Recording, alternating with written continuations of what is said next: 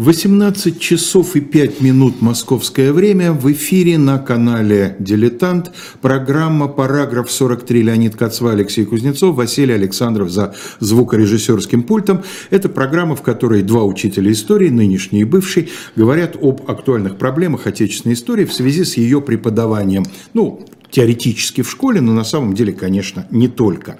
И сегодня мы начинаем признаюсь, с некоторой, так сказать, дрожью в коленях, поскольку величие замысла подавляет не только меня, но и моего более опытного и старшего коллегу, мы сегодня приступаем к мини э, части, которая будет состоять из двух или трех э, передач. Это мы посмотрим по тому, как будет развиваться наша, э, наша беседа. Как, да, беседа. Я чуть пытался найти синоним модному слову дискурс. А, значит, мы приступаем к разговору о декабристах. И сегодня мы вынесли в заглавие передачи хорошо известную фразу, которая приписывается э, Матвею Ивановичу Муравьеву апостолу «Мы были дети 2012 года». Сегодня мы хотим поговорить о двух э, неразрывно между собой связанных вещах.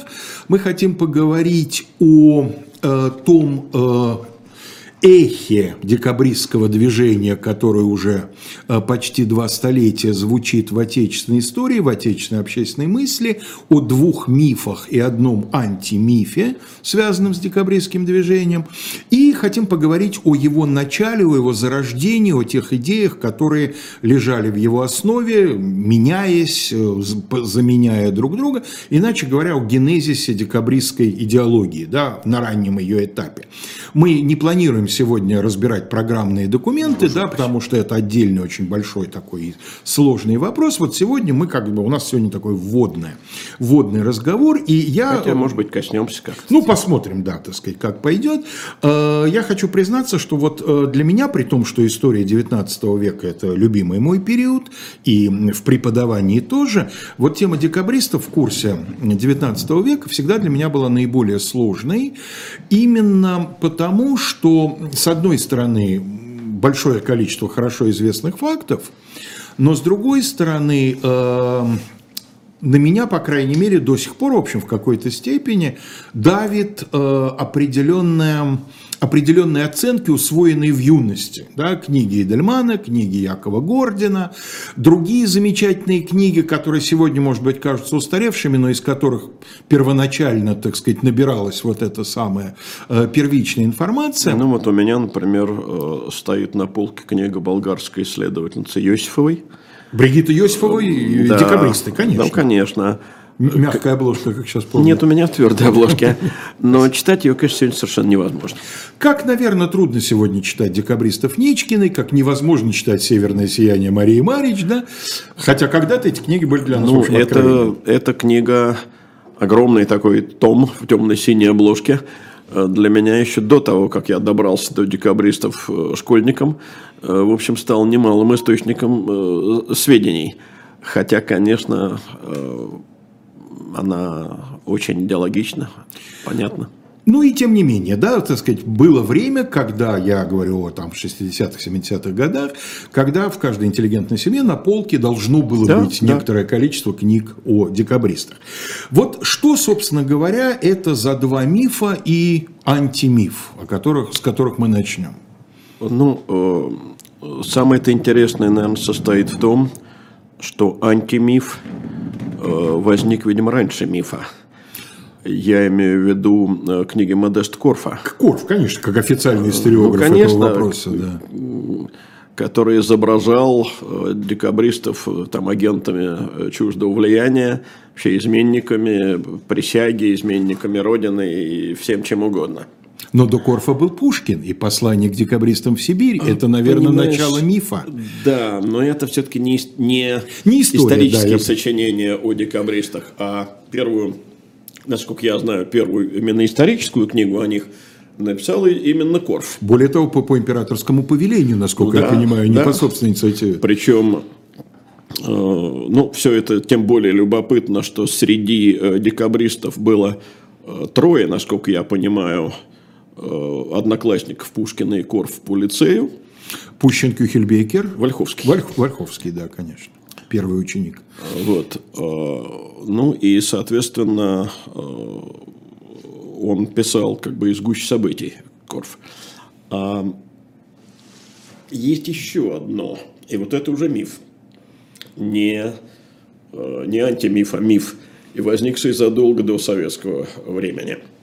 Значит, я э, в данном случае имею в виду знаменитую поэму Некрасова «Русские, «Русские женщины». женщины», в которой, среди прочего, э, есть одна фраза, которая на самом деле не Некрасову принадлежит, она им, им лишь поэтически оформлена.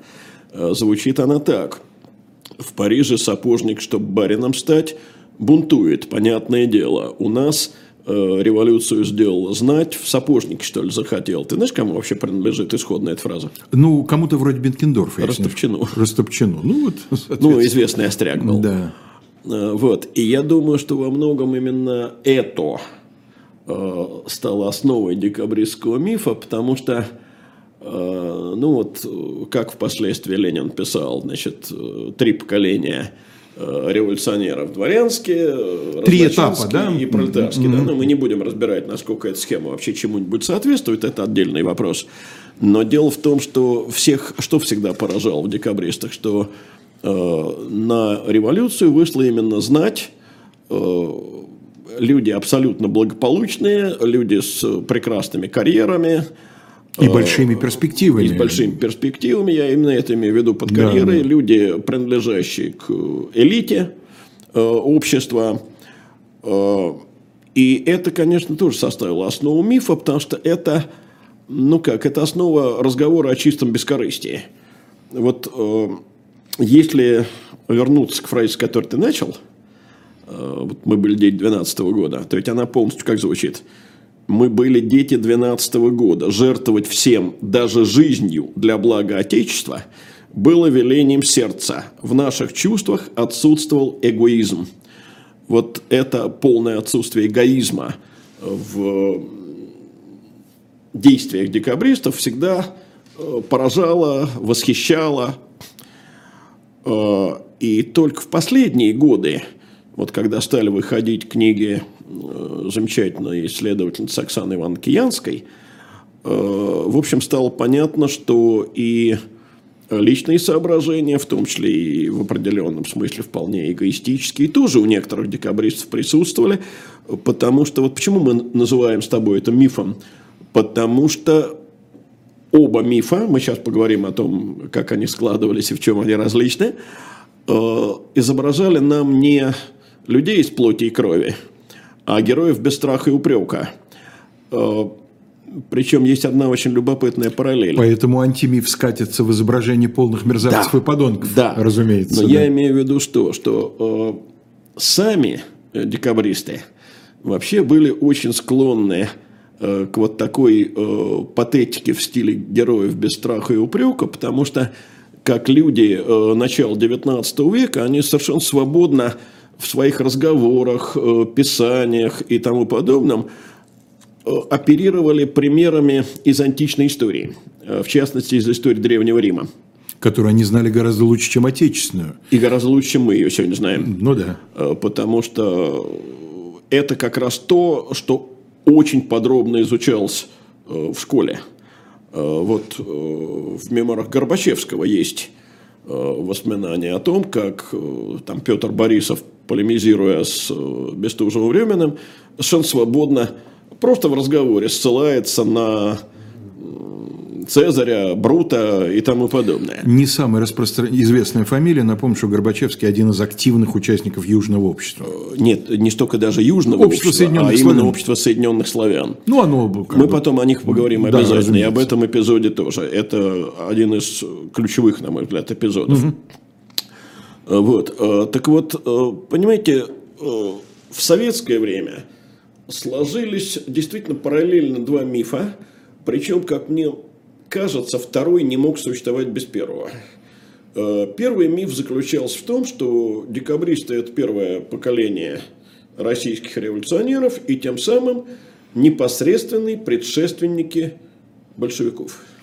Ну и фраза «узок круг этих революционеров страшно далеки они от народа», декабристы разбудили Герцена, да, все Герцен составные части. развернул революционную Ну, агитацию. агитацию. Что не так с этим мифом? Почему это миф? Э, Ну, миф – это понятно почему. именно потому, что он создает, во-первых, он создает представление не о людях, а о вот таких фигурах, да? античных фигурах. Это первое. А второе, конечно, заключается в том, что никакими предшественниками большевиков они не были. И кроме того, ну тут еще одно. Вот продолжая эту цитату, ты помнишь, как там дальше? Узок круг этих революционеров, страшно далеки они от народа. Ну и по логике наших рассуждений, вот с этими тремя этапами революционного движения, каждый следующий этап приближается к народу. ближе к народу. Угу. Да. Не будем сейчас говорить о третьем пролетарском этапе, ну это в сторону сейчас. А если говорить о декабристах и э, народниках, то, конечно, декабристы-то знали народ гораздо лучше, чем э, народническая интеллигенция. Э, кто такие декабристы? Офицеры, которые повседневно общались с солдатами, э, дворяне, которые владели крепостными, не все, правда, они э, были среди них и беспоместные. Э, но по сравнению с городскими интеллигентами, э, которые отправились, вот, например, в 1874 году. Первая волна хождения в народ. Ну, просто хождение в народ, да. Mm. Вот проповедовать там социалистическую идею, одновременно агитировать за восстание – Конечно, они хуже знали народ. Именно потому, что они его не знали, это хождение в народ и кончилось оглушительным провалом. Угу. И об этом, кстати, пишет один из активнейших участников этого хождения в народ, знаменитый революционер, впоследствии почетный академик э, Николай Морозов, что ему было тогда 20 лет.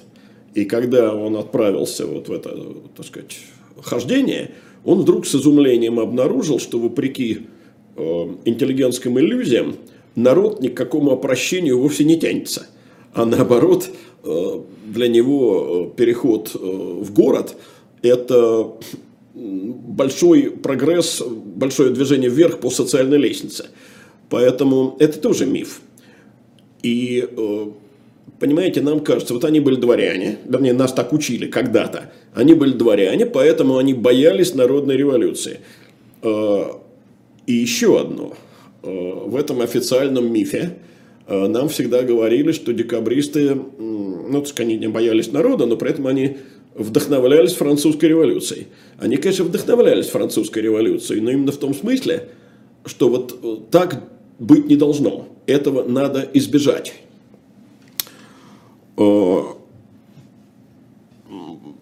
Понимаешь, вот миф заключается в том, что они э, не знали народа и поэтому решили действовать без народа. Они решили действовать без народа как раз потому, что они его хорошо знали и понимали, э, чем все это может кончиться. А постепенно, параллельно возник другой миф.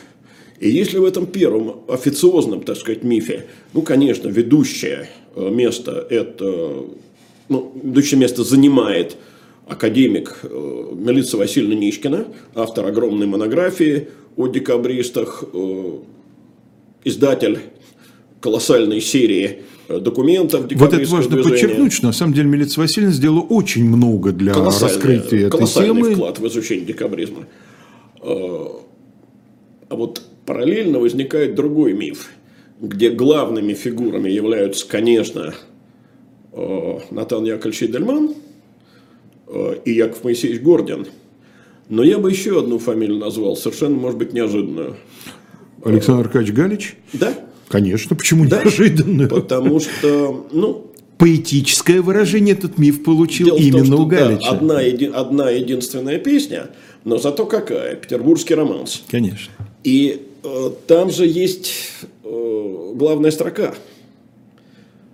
«Смеешь выйти на площадь, можешь выйти на площадь, в свой назначенный выйти час, на площадь, да. тот назначенный час. Э, поэтому там, вот в этом параллельном мифе, э, декабристы стали борцами против деспотизма, но не царского, а как бы они стали олицетворять борьбу с деспотизмом вообще, и имелось в виду, конечно, совсем другой деспотизм, а им деспотизм советский. То есть, если э, первый миф – это был миф официозный, революционный, то второй миф был неофициальный, а, и декабристы оказывались предшественниками никого иного, как советских диссидентов. Почему я говорю, что первый, второй миф был невозможен без первого? Потому что он был ответом на первый. А, не только в этом дело, а потому что он маскировался под первый. А, дело в том, что ведь как работала цензура? И, собственно, главный способ обойти цензуру. Какой? Вот ты помнишь э, лучший, на мой взгляд, момент из э, фильма «17 мгновений весны»? Гриценко. Диалог с генералом в поезде, конечно. Верно. Да, да, да. Ну, э, Значит, мы едим из одной кормушки. Да, да, да, да, да, да. И там э, потрясающий текст. Фанатики могут победить, но они никогда не одержат окончательной победы. От фанатизма устают. Ну и диалог цензора с автором развивается последующая модель. Вы что это имели в виду? Я нацистскую Германию. А вы, вы что, что имеете в виду? Да, да. Цензор тоже боялся показать, что он слишком хорошо понимает аллюзии. И, соответственно, когда э, вот появлялись книги, э, самая откровенная книга такого рода, это, конечно, книга Натан Яковлевича Идельмана «Большой Жанно». Э, полухудожественная, там дневник, но дневник вымышленный. Э, и это, конечно, вот такой э, миф диссидентский. Но он мог свободно развиваться в подцензурных советских условиях именно потому, что внешне речь шла о революционерах, о борцах с царским режимом. Вот так возникли эти два мифа, которые, ну, знаешь, как двоевластие, вот по Ленину существовали не просто параллельно, а переплетаясь. А вот антимиф, а точнее говоря, возвращение к Модесту Корфу, произошло уже на наших глазах. Только на гораздо более безобразном, на мой взгляд, уровне. Конечно. Корф ну, все-таки был человек первого лицейского выпуска, какой бы он ну, ни был. Так, понимаешь, и если Дугина сравнить со славянофилами... Тоже некоторое наблюдается тоже движение. Степанович да. Хомяков тут... Э, Милейший человек. Не выглядит. Милейший, да. Да. Э, Дугин до него немножко не дотягивает, прям скажем. Я имею в виду вот эти... Эм, как это называлось-то, господи, э, павильоны России, моя... И моя история. Моя история выставки такие, да, где декабристы были изображены вообще исчадиями ада. Э, и иностранными агентами, и кем угодно. Но я бы э, обратил внимание на то, на что не так часто обращают внимание. Декабристы были не просто патриотами, они были в какой-то мере даже ура-патриотами. Ну вот давайте мы на кое-какие э, так сказать, высказывания декабристские, обратим внимание. Э, вот смотрите, это пишет Александр Бестужев, будущий знаменитый писатель э, Александр Александрович Бестужев. Бестужев Марлинский. Марлин, Марлинский, да? Мне кажется, Марлинский. Ну, наверное, я всегда не уверен в, в ударениях. Он пишет так. Наполеон вторгся в Россию, и тогда-то народ русский впервые ощутил свою силу – Тогда-то пробудилось во всех сердцах чувство независимости, сперва патриотической, а потом и народной. Вот начало свободомыслия в России. Э, вот, к сожалению, в последние лет, наверное, 20, а может быть даже больше, э, получилось так, что у нас э, свободомыслие иногда противопоставляется патриотизму. И даже Анатолию Борисовичу Чубайсу э, не раз задавали вопрос, родина или свобода. Вопрос совершенно безумный, по-моему. Э, так вот, дело в том, что они как раз и говорят о том, что свободомыслие вырастает из э, патриотизма. А вот другой декабрист, э, пожалуй, самый романтичный среди них. Э, не честолюбие, но патриотизм управляет мною. Могу ли видеть порабощение народа, моих сограждан, печальные ризы сынов Отечества, всеобщий ропот, боязни слезы слабых, бурное негодование ожесточений сильных и не сострадать им? По стилистике я бы сказал, что это Ролеев. Это Рылеев. А я сказал Радищев. Рылеев, конечно, Кондрат Федорович Рылеев. Ну, да. Нет, ну, это хотя бы понятная оговорка, и дело не только в созвучности фамилий. Нет, нет, э, конечно, Рылеев. Э, Вот, э, понимаете, э, вот, вот так понимаемый патриотизм. Слово патриотизм еще не дискредитировано в их годы. Оно вообще и не должно быть Не дискредитировано. должно Хорошее- быть, но сегодня Хорошее это- слово. Хорошее. Но есть и другое. Вот часто вспоминают о том, что еще на этапе Союза спасения декабристы замышляли цареубийство. Причем они никогда не замышляли цареубийство Николая, э, но замышляли цареубийство Александра Первого. Э, Леш, ты, наверное, лучше меня помнишь эту цитату, потому что я все время ее забываю. Это 10 глава э, Онегина. Властитель слабый и лукавый. не-не-не, не это имею в виду совсем. А Якушкин что А, э, читал свои Наэли Пушкин, эм, э, значит, какой-то там Якушкин, казалось, молча обнажал цареубийственный кинжал. да. Совершенно верно. Так вот это, Меланхолический Якушкин. Мелан- Меланхолический конечно, Якушкин. так вот это как раз о Союз спасения. Но никогда не возникает вопрос о том, почему возникла идея убийства Александра Первого. Э, Лень, давай, прежде чем мы э, на это ответим, если я правильно понимаю, все-таки в Союзе спасения меньшинство высказывалось за цареубийство. Лунин и Якушкин. Вставал вопрос. Важно, Вставал что вопрос, вопрос, да. вставал. Вот важно, что он вставал. Э, Пестель был не против, естественно.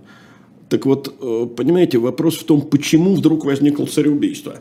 Это 16-й год, еще никакого, э, так сказать, поворота от реформ нет. В 20 году это было бы понятно.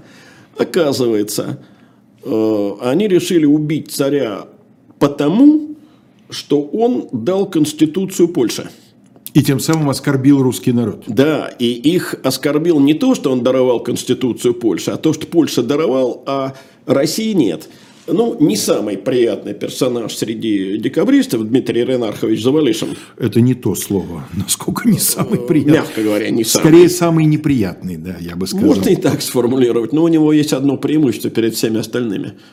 Э, Он всех пережил. Это правда, да. Он, Последний э, декабрист. Да, он умер в 91 год, а к моменту восстания ему был, по-моему, 22, что ли. Ну, да, давайте вспомним, что он был однокашником Нахимова. Это к вопросу о возрасте. Так вот, он совершенно четко это описывает. Русских оскорбляло дарование Конституции побежденной и завоеванной Польши прежде, нежели она, Конституция, э, была дана победительнице ее самой России. Понимаете, вот он патриотизм, так сказать, другого рода. Ну да, поляки воевали за Наполеона, и вот им Конституция. Конечно, а русский ну, народ отстаивал Полонофобия свойственна была всему русскому обществу. Э, В конце концов, понимаете, ну вот это сегодня так не воспринимается, э, но в самом центре Москвы э, стоит памятник, Минину и порожденный да, да, полонофобией да, да, русского да, общества. Причем да. памятник... А ты знаешь, когда первый проект памятника был этого создан? Мартасом Да. Затрудняюсь сказать. 1807 год. За 10 лет до установки. А что такое 1807 год Тильзит? Тильзитский мир, конечно. Ну, соответственно, это такая остро-патриотическая акция. Э, Вот. э, Но дело и не только в этом. Э, То есть это составная часть того фе, которое дворянство высказало Александру, вернувшемуся из Тильзита с миром? Да. Вот то, о чем пишут, Да. да, что как мог русский император Да. заключить Да. с исчадием революции. Совершенно верно. союз. Точно так же. Никогда не думал об Э, этом. Точно так же, как вот в, в театре э, ставится драма, то ли Крюкова, не помню, что ли Озерова. Озерова, скорее всего. Драма, ну там поэмы, у одного поэма, у другого драма с одинаковым названием Дмитрий Донской. Да-да-да. И э, князь произносит э, слова «Нет лучше смерть в бою, чем мир принять позорный». Что после этого происходит? Все встают и аплодируют. Э, 10 минут э, Овации актеры не не, могут играть, потому что овация в театре – это абсолютно антиправительственная акция. Э, То есть, э, это демонстрация Александру, то, что общество- Патриотическое, но антилоялистское полы- Именно получается. так. Это то, что называют историки оппозиции справа э, царю.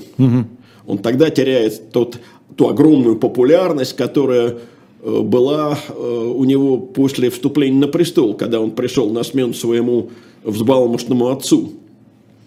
И на него возлагались колоссальные надежды. А вот еще один документ, очень, на мой взгляд, э, интересный. Это устав Союз Благоденствия. И речь идет о том... Это зеленая книга, это 18-й год получается, да? Это 18-й год, но речь идет в данном случае о том, в чем обязываются э, члены общества. Стараться уверить, что добродетельный гражданин должен всегда предпочитать чужеземному отечественное.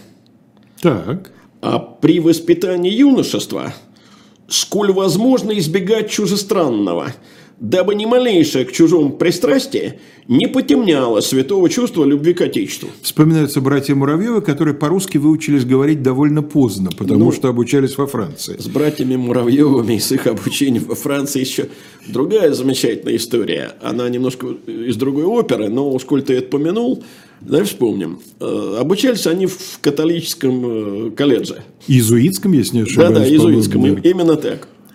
Но дело в том, что и в девятом году, когда отношения ухудшились, матушка из Франции забрала и повезла домой. И на границе она остановила карету. Э, отошла с мальчиками в сторонку, чтобы слуги, там кучер, другие слуги не слышали. И трагическим голосом детям сказала, дети мои, я должна вам сообщить ужасную вещь. Ужасную вещь. В России вы найдете то, чего и не чаяли. В России вы найдете рабов. То есть дети были увезены маленькими, о крепостном праве на родине э, толком не имели никакого представления. И женщина, принадлежащая не к поколению декабристов, а к предыдущему поколению, э, говорит им об этом как о чем-то позорном – и это не к патриотизму, а это к вопросу о том, на каких идеях декабристы воспитывались. Э, то есть вот ощущение позорности э, владения рабами, оно уже э, стало проникать в русское общество. Мы потом обязательно к этому вернемся. Так вот, я хочу сказать о том, что вот то, о чем я сейчас говорил, это как раз полностью опровергает вот этот миф вернее, антимиф э, о том, что это были какие-то, так сказать, э, люди чуждые, враждебные родине. Нет. Просто они патриотизм понимали как служение родине, а не вашему превосходительству. Ну, это да, скрытая цитата из Салтыкова-Щедрина. А... Открытая совершенно. Ну плохо, плохо скрытая цитата из Салтыкова-Щедрина, да, насчет путать отечество и ваше превосходительство. А, скажи, пожалуйста, вот можно ли считать, я знаю, что это иногда встречается не в учебной литературе, но, по крайней мере, э, в таком академическом, полуакадемическом, опять же, общении, события 25 года воспринимаются как попытка последнего в истории России дворцового переворота. Это, на мой взгляд, тоже перегиб. Это все-таки не дворцовый переворот. Ну, э, по-моему, это слова Владимира Раевского, о котором у Натана Эдельмана Первый декабрист. есть книга, которая так и называется «Первый, Первый декабрист». декабрист. Конечно. Э, так вот, по-моему, именно он писал, что события 14 декабря не мятеж – но первый опыт революции политической.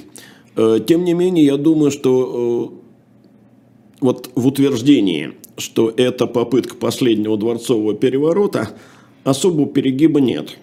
Э, что позволяет говорить об этом? Понимаешь, у нас, ну вот в школьном нашем образовании, сложилось не совсем верное представление о том, что такое дворцовый переворот – дворцовый переворот – это нечто верхушечное и безыдейное. Да. Когда... Просто сменить одного ну, на да, другого. Одни да. меняют других, и от mm. этого ничего не меняется. По сути. А вот революция – это… Это коренное сказать, изменение класс строя. приходит к власти. Да, конечно, это все тоже идет от великого вождя мирового пролетариата товарища Ленина. Ну, а куда же мы от него денемся-то? Да. Причем меня что больше всего поражает? Что иногда идеи, которые, казалось бы, остались вот в школьном образовании моего поколения, э, совершенно в автоматическом режиме всплывают у нынешних детей, которых всем этим не пичкают. Э, отвлекусь сейчас от, чуть-чуть от декабристов, изучаешь с ним нашествие Батыя, спрашиваешь, дети, как вы думаете, какой слой общества пострадал сильнее всего? Мы говорили об этом в ну, первой передаче. Ну, да. Это пример меня всегда поражающий. Так вот, понимаешь, но дело в том, что были дворцовые перевороты, которые очень сильно меняли политику и политическую ситуацию. Ну, тот же 801 года убийство Павла. Да ладно 801 но если взять 1730 год, то чуть было не изменился государственный строй. Ну да, если бы затейка Верховника выго... да. выгорела, как говорится. То возникла бы ограниченная монархия, пусть она была бы ограничена в пользу узкой, скорее всего, олигархической группы. Э, но известно, что во многих странах свобода многих начиналась со свободы немногих.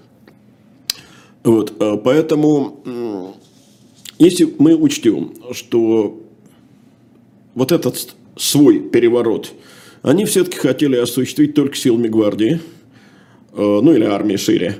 Э, Причем, как писал один из них в России, политическая ситуация такова, что достаточно заговора нескольких полковых командиров, э, то, конечно, определенные черты дворцового переворота здесь есть. И это действительно можно расценивать как последнюю попытку дворцового переворота, невзирая на то, что это в то же время э, и первый опыт революции политической.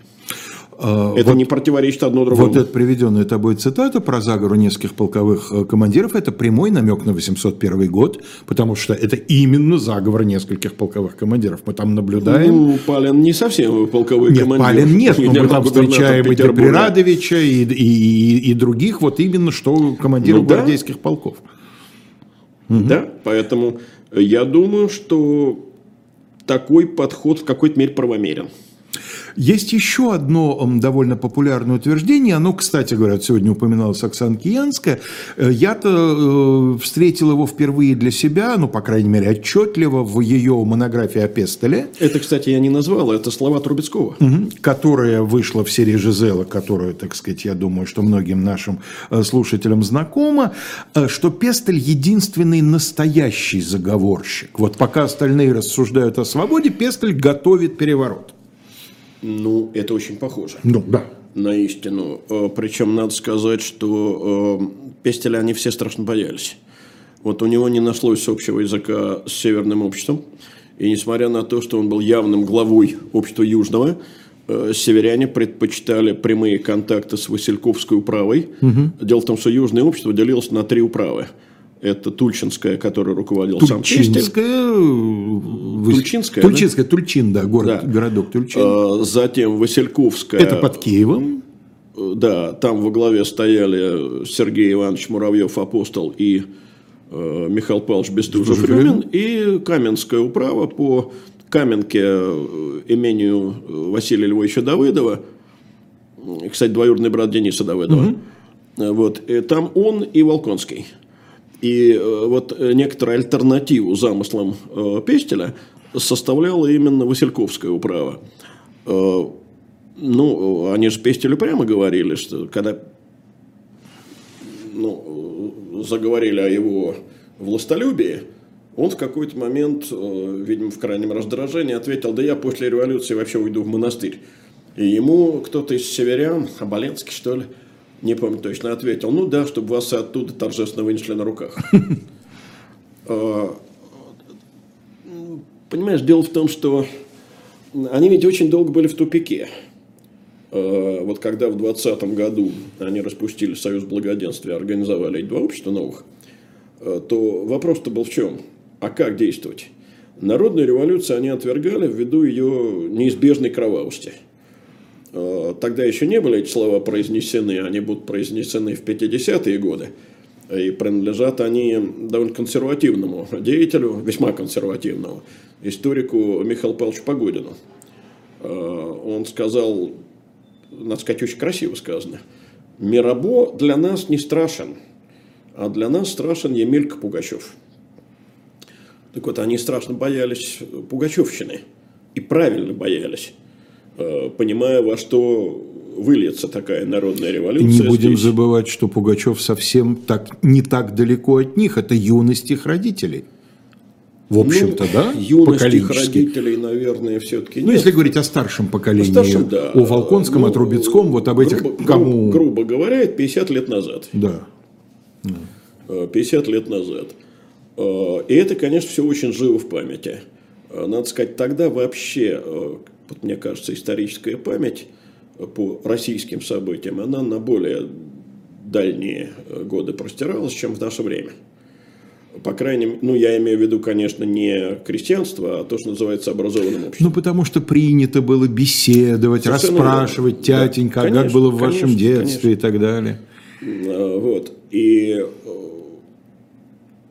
Пестель как раз был за заговор, за создание разветвленной агентуры и так далее. Пестель изыскивал финансы, Пестель планировал марш на Петербург, да? Марш на Петербург Пестель не планировал. Никогда. А, в том-то и дело, я не собирался сегодня об этом говорить. Дело в том, что Пестель был против того, чтобы начинать восстание на юге. А, Пестель считал, и вот тут он как раз не сумел договориться с северянами, что восстание должно начаться в северной столице. А марш на Петербург – это как раз идея васильковцев. Даже при первоначальном плане, как, что Александр доедет к 26 году. Это план Васильковского, правильно. Да. Поднять э, восстание во время смотра э, во второй армии, убить или захватить царя, и дальше... А Петербург тем временем должен изолировать маршем, остальных. Маршем идти на Петербург, поднимая полки один за другим. Угу. И, кстати, эта идея очень увлекла Никита Михайловича Муравьева. Угу. Он тоже к этому склонялся. А план, в общем, будем говорить прямо, совершенно, э, так сказать, э, ну, как сказать, отвлеченный от, от действительности. От реальности. От реальности да. Э, абсолютно авантюрный. Ну хорошо, мы действительно об этом будем говорить ну, это, в следующих да, передачах. Не, не сейчас. Да. Вот. Так вот, дело в том, что выручила их Испания. Восстание Риеги. Да, испанская революция. Причем кто-то из них вот прям, так сказать, восхищался тем, что революция, так сказать, выполнена одной армией. И что, оказывается, революция может быть очень даже хороша. Но до того, как они увидели эту испанскую революцию, они, в общем, по поводу методов революционных были, так сказать, в ужасе. Вот посмотри, что пишет Николай Тургенев, скажем, о французской революции. Это он читает книгу о якобинцах. Мне даже гадко стало сие чтение, и почти сделалось как будто тошно – Какие уроки потомство может почерпнуть из всех ужасных происшествий французской революции? Я думаю, никаких, ибо все это так дурно, так бессмысленно, так скверно, так ужасно, что ни к чему для потомства, ни для современников служить не может. Знал бы он, какая огромная литература будет впоследствии французской революции посвящена, и в первую очередь, кстати, в нашей стране. Парадокс. Э, старшее поколение декабристов – люди, прошедшие ту самую войну э, и заграничные походы, да, то есть пороху понюхавшие, мягко говоря. Почему вдруг э, люди военные, которые должны быть привычны к смерти, к жертвам и так далее, вдруг становятся так щепетильны в вопросах о цене? Ну, дело в том, что война внешняя и война гражданская – это все-таки совершенно разные вещи. Э, одно дело э, воевать против внешнего врага, э, против войска, неважно, враг ли вторгается к тебе или ты вступаешь, так сказать, на европейскую территорию, но это война армий. Это абсолютно другое дело.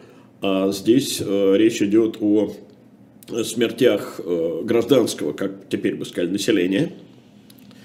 И этого они даже представить себе не могли. Ну вот смотри, какой поразительный момент. Одно из самых ярких произведений о дореволюционной российской армии – Купринский поединок. Напомню, что Александр Иванович Куприн сам был офицером и послужил некоторое время, и среду знал в общем, как человек не чуждый. И вспомни, что когда подпоручик Ромашов отправляется под домашний арест, лежит, так сказать, голодный на кровати и мечтает о том, как он, так сказать, прославится и всем покажет, какой он был на самом деле молодец, среди тех ситуации, которую он себе представляет, где он молодец и герой, одна, когда он командует ротой при расстреле рабочей демонстрации. Да, в его том, голове нет этой... Но дело в том, что у поручика Ромашова это именно в голове. А смог ли бы он командовать расстрелом, вопрос ну, очень спорный. А Купринский поединок абсолютно антивоенное произведение. Я бы сказал, пацифистское просто. Да, да насколько только можно вообще угу. быть антивоенным произведением. И более того, мне кажется, оно не только антивоенное, но еще и антиармейское. Безусловно, за что Куприну досталось так, что... Проникнутое не... таким презрением к армии, такой ненавистью к армии. Но сколь мы э, заговорили о военной революции, и вот о том, что революция будет сделана одной армией, я как раз и хотел сейчас обратиться к мемуарам Горбачевского. Э, дело в том, что вот общество Соединенных Славян, которое мы сегодня упомянули с тобой, оно ведь очень отличалось от э, южного и северного общества. Отличалось прежде всего по своему социальному составу. А, потому что кто такие декабристы вот в нашем представлении? В основном гвардия. Гвардейцы, аристократы, люди, ну, там несколько княжеских фамилий, э, ну, достаточно вспомнить Трубецкого, Оболенского и Волконского. Вообще Рюриковича и Гедеминовича. Да. да. Это, по-моему, все Рюриковичи. А Трубецкий разве не Гедеминович? Трубецкий это точно Рюрикович, а вот насчет Волконских я как раз okay. не уверен. А, а, вот. А, ну, они из верховских князей. Угу. И Оболенские, и Трубецкие. Вот. Но да и Муравьева очень знатная фамилия, Лунин, адъютант э, великого князя Константина, Константина да. и так далее. А общество Соединенных Славян – это такие сплошные капитаны Тушины. Угу. Армейщина такая, да? Причем все беспоместные – ну, если у них и были крепостные, то, как говорится, две-три ревизские души, не больше, беспоместные, без, э, вот бездушные, если так можно сказать, то есть без ревизских душ. Э, то есть это дворяне, но не помещики. Это рядовые армейские офицеры, бедные армейские офицеры, живущие на жалование. И, э, может быть, поэтому, а может быть, вне всякой связи с этим. Но они никогда не идеализировали вот эту военную революцию. И вот это как раз тот э, момент, о котором я сегодня уже упоминал. Дело в том, что обнаружил это общество Соединенных Славян, оно существовало э, довольно долгое время, с 18 года, параллельно Изолировано. Э, декабристам да? и изолировано от них, да. Ну, я говорю декабристам, имею в виду, конечно, будущих декабристов. Ну, да. И Обнаружил их э, Михаил Павлович Бестужев-Ремин. Э, ну, тут э, для дальнейшего разговора надо иметь в виду, что мы говорим декабристы, имея в виду и 46-летнего генерала Юшневского, и, скажем, там 19-летнего в момент вступления в Союз спасения Никита Михайлович Муравьева. Угу. Бестужев Фремен был тогда молодой совсем парень, чуть за 20. По-моему, он находился в чине поручика, что ли. И э, возник такой разговор. Значит, когда э, Бестужев стал излагать э, славянам планы, э, Петр Борисов, так называемый Борисов II, Э, его спросил, что революция будет чисто военная.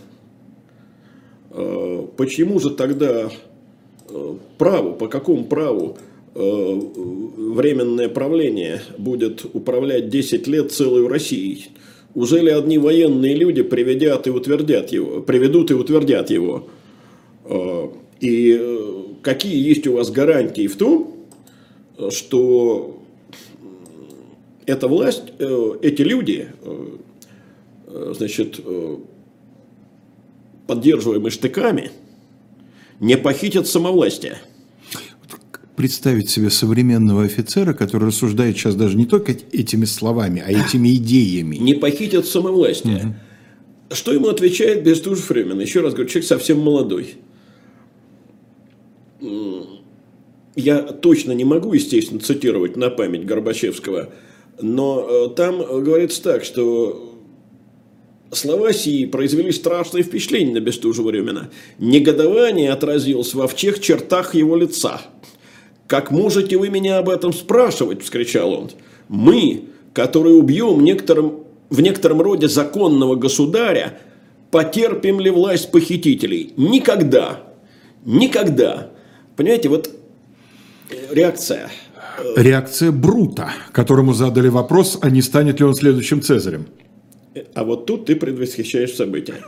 Я о другом. Я о том, что гарантии нет. Э, гарантия вся в... Че- хара... Личной чести. В личной чести, в личном характере. Но э, Петр Иванович Борисов был умнее нас. Угу. И он, как пишет Горбачевский, ответил так. Это верно, сказал э, Борисов с улыбкой притворного согласия, как-то так. Но Юлий Цезарь был убит среди Рима, пораженного его величием, а над заговорщиками, над пламенными патриотами восторжествовал малодушный Октавий, юноша 18 лет. Э, Борисов хотел продолжать, э, но был прерван присутствующими, другими вопросами, которые были заданы Борисову о вещах, незначащих и Натан Яковлевич Дельман, который цитирует эти воспоминания, ставит дальше ремарку. Ох уж эти незначащие вопросы. Э, понимаешь, и вот все здесь, и сомнения в этой военной революции, и э, упоминание совершенно свободное в разговоре об античных временах, но у того же Горбачевского уже то ли до э, того, как он приводит этот разговор, то ли после этого, я сейчас не помню. Есть совершенно чеканная формула. Она мне очень нравится. Военные революции бывают не колыбелью, но гробом свободы, именем которой совершаются – И если мы вспомним, что замышлял вообще Пестель... Но это в следующей передаче, да, да потому что со- сохраним интригу, да, что замышлял Пестель.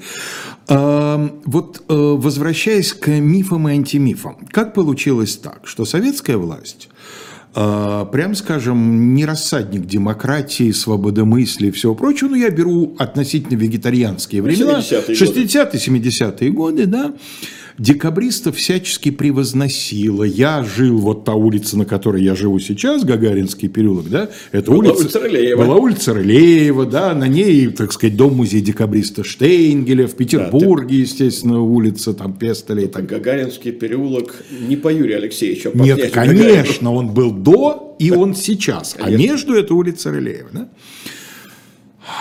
нынешняя власть, э, да, так сказать, к декабристам относится, ну, в лучшем случае, сдержанно, настороженно.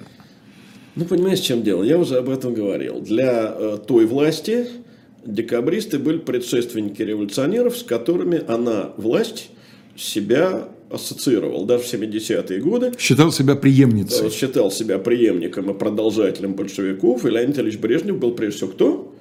Верный продолжатель дело Ленина. Да, конечно. Вот. А нынешняя российская власть никак себя с революцией не отождествляет. И более того, революции всячески осуждают. Не называя имени автора фразы, я все-таки хочу напомнить вполне верноподную фразу, что лучше Северная Корея, чем революция. Угу. Вот известно, кто это произнес. Да. Э, вот, и поэтому ей декабрист совершенно, э, так сказать, в качестве обоснования ее легитимности не нужны.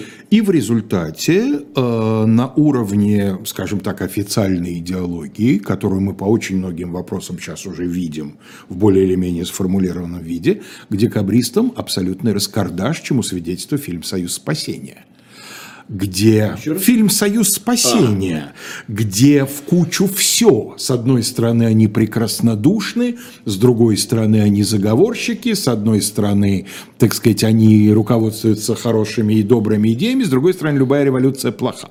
Я не могу ничего сказать об этом фильме, По одной банальной причине. Не смотрел. Не видел я его, и не видел я его сознательно. Я нынешние исторические фильмы э, стараюсь не смотреть.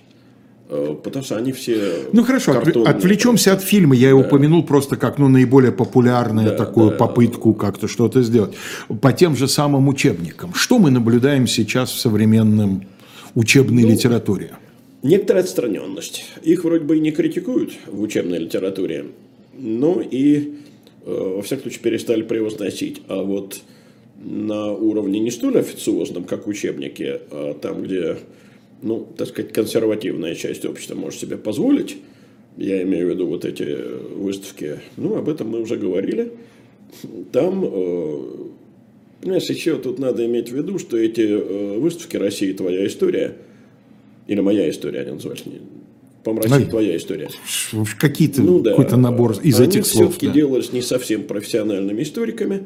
Э, Там большую роль играли э, люди, связанные с э, русской православной церковью. Напрямую называли отца Тихона Да. Шевкунова, да. Да, ну а тут надо понимать, что все-таки декабристы это люди, которые выступили против помазника Божьего.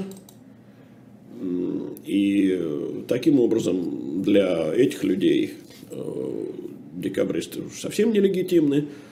Вот, так что это понятно. Дело в том, что эти, оба эти мифа, и, э, так сказать, революционный, государственнический, э, советского государства, которое ну, при всей своей охранительности продолжала э, выводить себя из Октябрьской революции.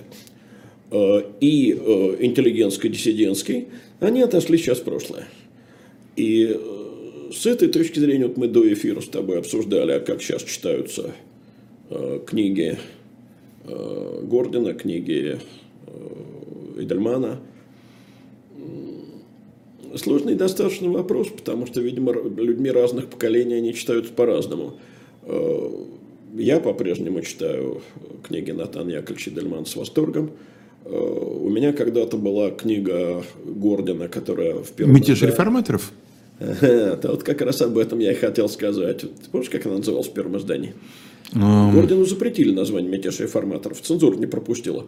Между рабством и свободой, по-моему, нет? Нет, это совсем о другом. Это вообще другая книга. Она о событиях 1730 года. Она называлась «События люди 14 декабря». И ее у меня кто-то банально украл. И теперь у меня второе издание уже с настоящим авторским названием «Мятеж реформаторов». Сегодняшнему думающему, интересующемуся школьнику имеет смысл по-прежнему рекомендовать э, книги Эдельмана о декабристах? Безусловно. Безусловно, потому что, во-первых, они просто блестяще написаны в художественном отношении. Э, Мне кажется, из историков э, вот сегодня пишущих на темы близких исторических эпох, в смысле литературном соперничать с Натаном Эйдельманом может только Евгений Викторович Анисимов. Э, Они блестяще написаны, эти книги. Кроме того, они вообще поучительные очень.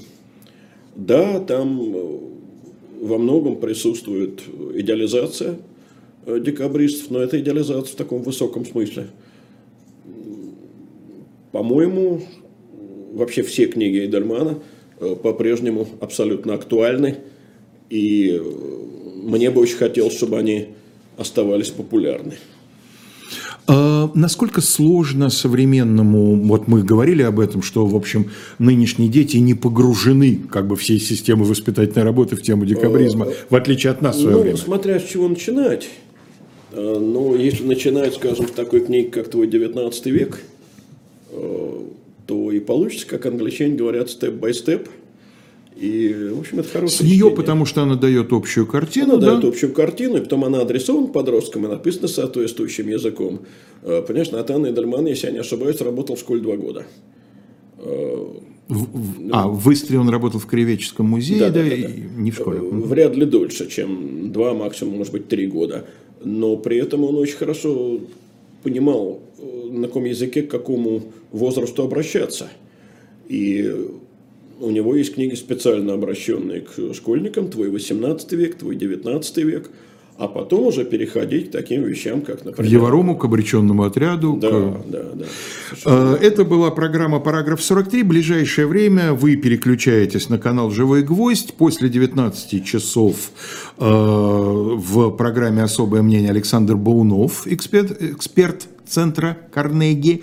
А в 21.00 программа «Статус» со своим неизменным звездным составом Максим Курников и Екатерина Шульман. Это была программа «Параграф 43». И в следующий вторник мы продолжим разговор о декабристах. Всего вам самого доброго.